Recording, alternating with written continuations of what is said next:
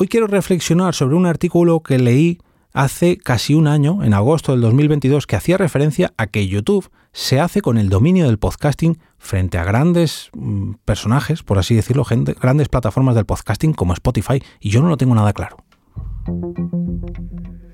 Te damos la bienvenida al otro lado del micrófono. Al otro lado del micrófono. Un proyecto de Jorge Marín Nieto, en el que encontrarás tu ración diaria de metapodcasting con noticias, eventos, herramientas o episodios de opinión en apenas 10 minutos.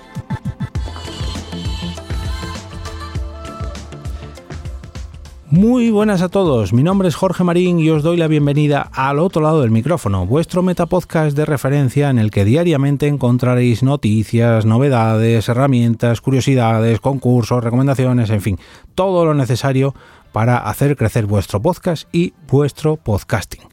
Decía en la intro que hace cosa de cuatro o cinco meses encontré un artículo en la web de Business Insider que decía lo siguiente, así se ha convertido silenciosamente YouTube en la mayor plataforma de podcast por encima de Spotify y Apple sin ni siquiera intentarlo. Claro, yo cuando leí esto, eh, la noticia es del 31 de agosto del 2022. Y hombre, ahora mismo estamos en abril del 2023. Si es cierto que YouTube ha crecido un poquito en este sentido, pero tanto como para convertirse en la mayor plataforma de podcast, ya de por sí tenía dudas. Ha pasado casi un año y las sigo teniendo y yo creo que estoy totalmente en contra de esta afirmación, pero bueno, dejadme que me explique. El caso es que dentro de este artículo podíamos leer los detalles que habían llevado al eh, podcaster más exitoso o uno de los podcasters más exitosos del mundo, llamado Joe Rogan, para eh, quedarse con la exclusividad, para que Spotify se quedara con la exclusividad de su, de su programa. Y claro, había tenido que pagar a este cómico estadounidense todos los beneficios que sacaba de YouTube. Y como él, ponían varios ejemplos más que otras compañías de podcast habían tenido que pagar a los creadores de podcast para que dejaran la plataforma de vídeos por excelencia y de esta manera mm, pues quedarse sin sus estrellas y llevárselas a otras plataformas. Pero claro, mm, esto de que YouTube se ha convertido en un gigante por encima de Spotify y de Apple Podcasts, bueno, a ver, de Apple Podcast lo puedo llegar a entender porque no se mueve nada de nada, está ahí simplemente viendo cómo los demás juegan y mueve la pelota, pero ellos no hacen nada. Pero precisamente de Spotify,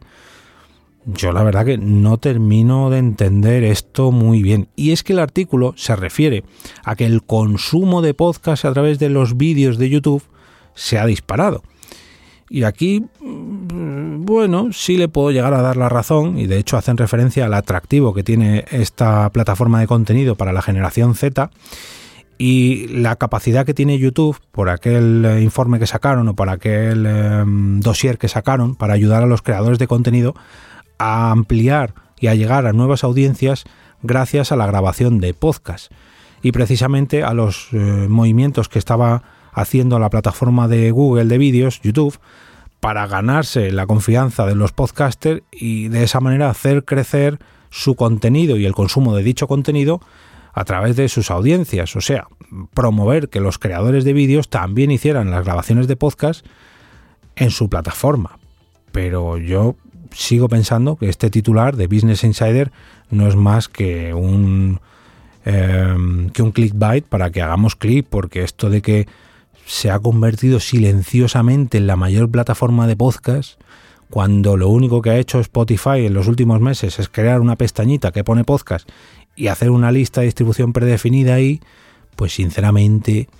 a mí, a mí, mm, yo no, estoy nada de acuerdo. Pero bueno, oye, aquí tenéis este episodio para que vosotros os, os eh, planteéis esta misma cuestión y por favor espero vuestros comentarios para ver si vosotros sí que veis a esta gran plataforma, porque de hecho algo de razón lleva cuando plataformas como Podimo o Spotify se están preocupando en aceptar también los vídeos como grabación de podcast, pero de ahí a que YouTube se haya comido Apple Podcast y Spotify,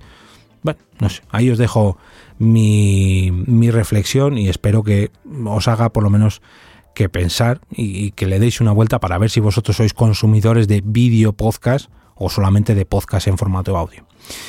Y digo esto porque ahora tú, que tú eres podcaster, también quizás estás pensando en el video podcasting, pero no te quieres preocupar de todos esos aspectos técnicos que ya de por sí nos preocupan en el audio, pues imagínate en formato vídeo. O si sabes, si ya eres consciente de todos los trastornos que lleva ocuparse tanto del vídeo como del audio y quieres liberarte de todo ello, puedes venir a WeClick.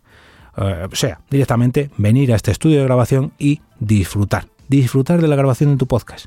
Y seguramente Tommy Ferraz se ocupe de todo y lo haga incluso mejor que tú. Ubicado en Madrid, en Madrid Centro, entre nuevos ministerios y cuatro caminos, te ofrece un espacio totalmente equipado para la grabación de tu proyecto, ya digo, ya sea en vídeo o en audio, y además para que lo hagas disfrutando, ya que es un espacio completamente cómodo, completamente confortable, donde se han grabado multitud de podcasts y videopodcasts y donde yo lo estoy haciendo ahora mismo. Puedes conocer todos los detalles, perdón, eh, ver un montón de fotos, consultar las tarifas y escuchar y ver algunos de los podcasts que aquí se han grabado entrando en su web weclick.es. Y para hacértelo un poquito más fácil, te voy a dejar un enlace en las notas del episodio y a lo largo del día de hoy lo publicaré en mi cuenta de Twitter, arroba eov, y en el programa, perdón, en el canal de Telegram de este programa, que es t.me barra al otro lado del micrófono.